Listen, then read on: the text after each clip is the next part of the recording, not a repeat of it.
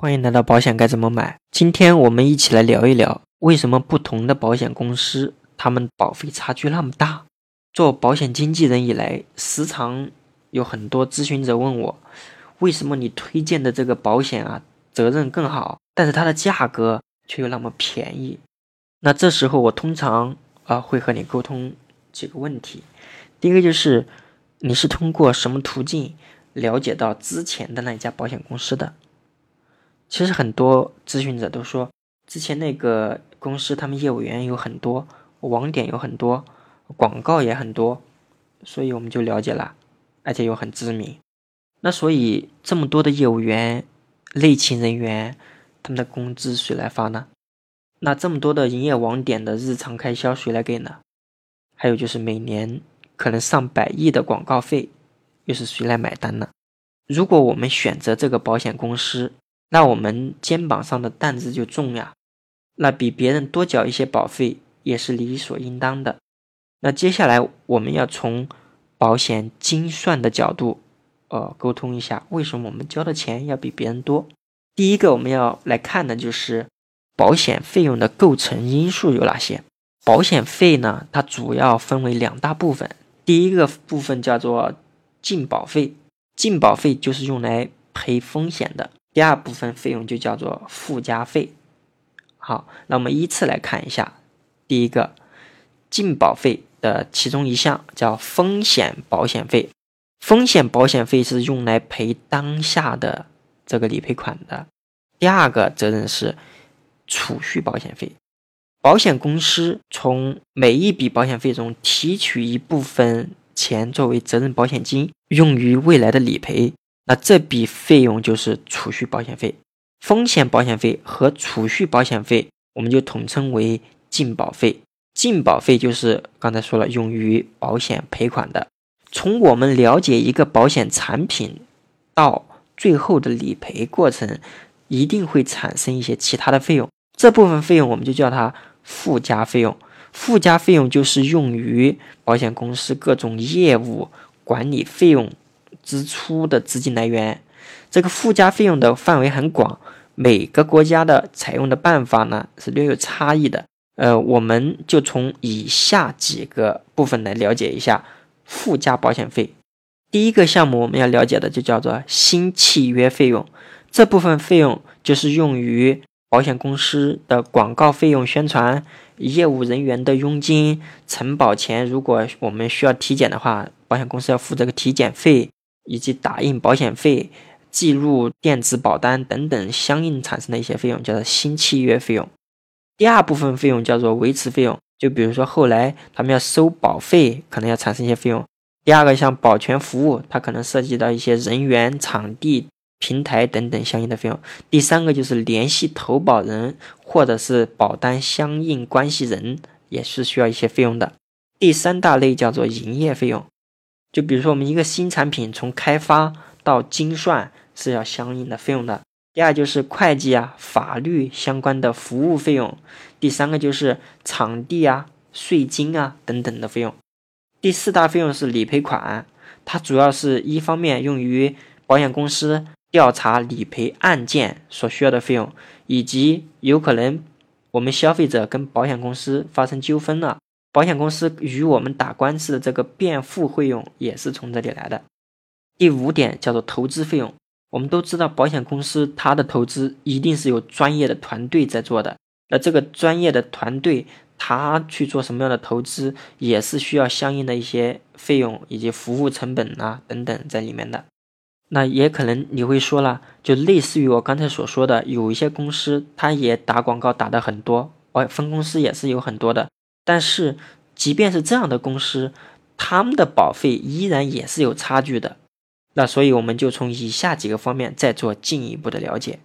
第二项，我们主要聊的就是保费的影响因素以及保险公司的利润来源。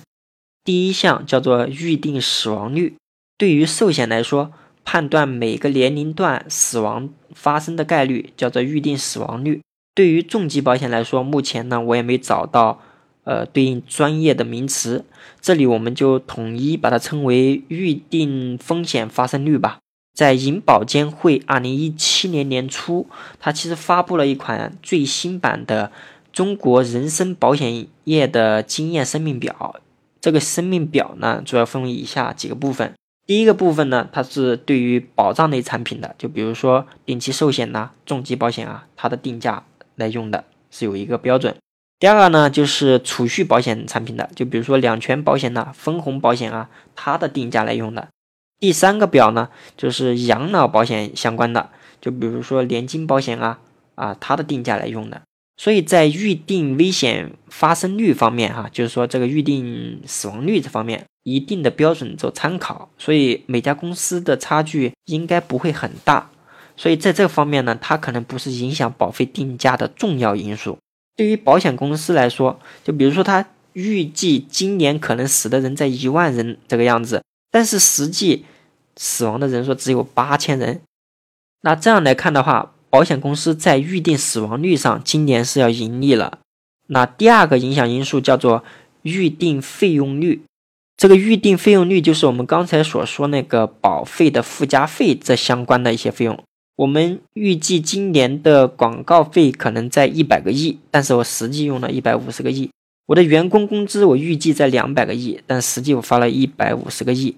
像业务员的佣金，我本来预计是一百个亿，结果我也就是实际也就是花了一百个亿。那像理赔调查与辩护相关的费用，我预计可能今年花五十个亿，那实际我只花了三十个亿。那其他费用我预计有三百个亿，实际我只花了两百五十个亿。这个预计以及实际它是有差异的。刚才我举的这个例子的话，是预计要比实际发生多了七十个亿。那也就是说。今年我们省了七十个亿，那么对于保险公司来说，今年在这个预定费用方面是产生了盈利的。第三个也是非常难懂的一点，叫做预定利率。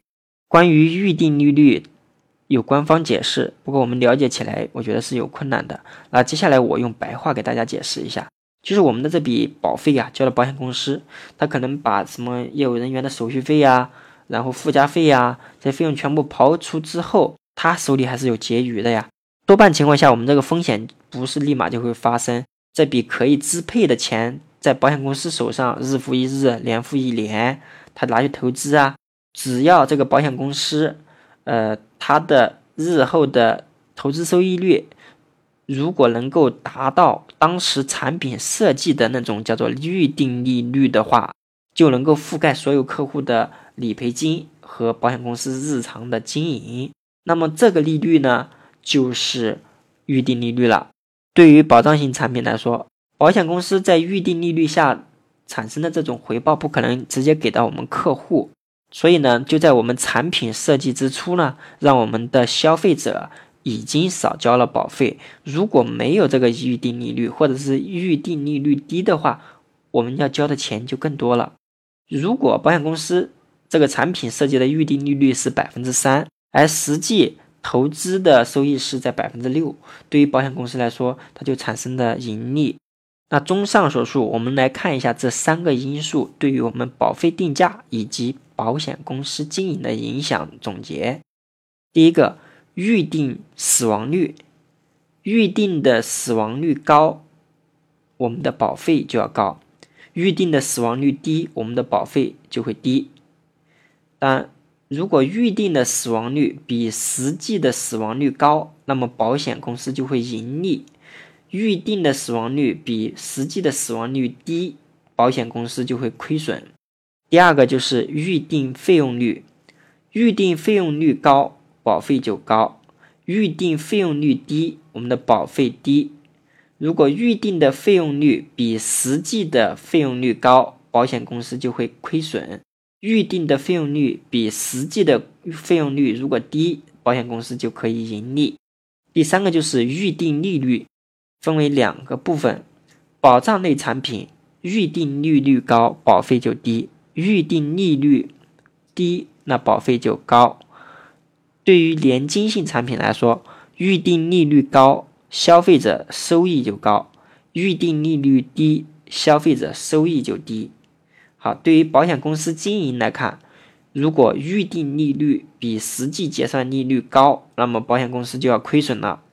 如果预定利率比实际结算利率低，那么保险公司就可以产生盈利。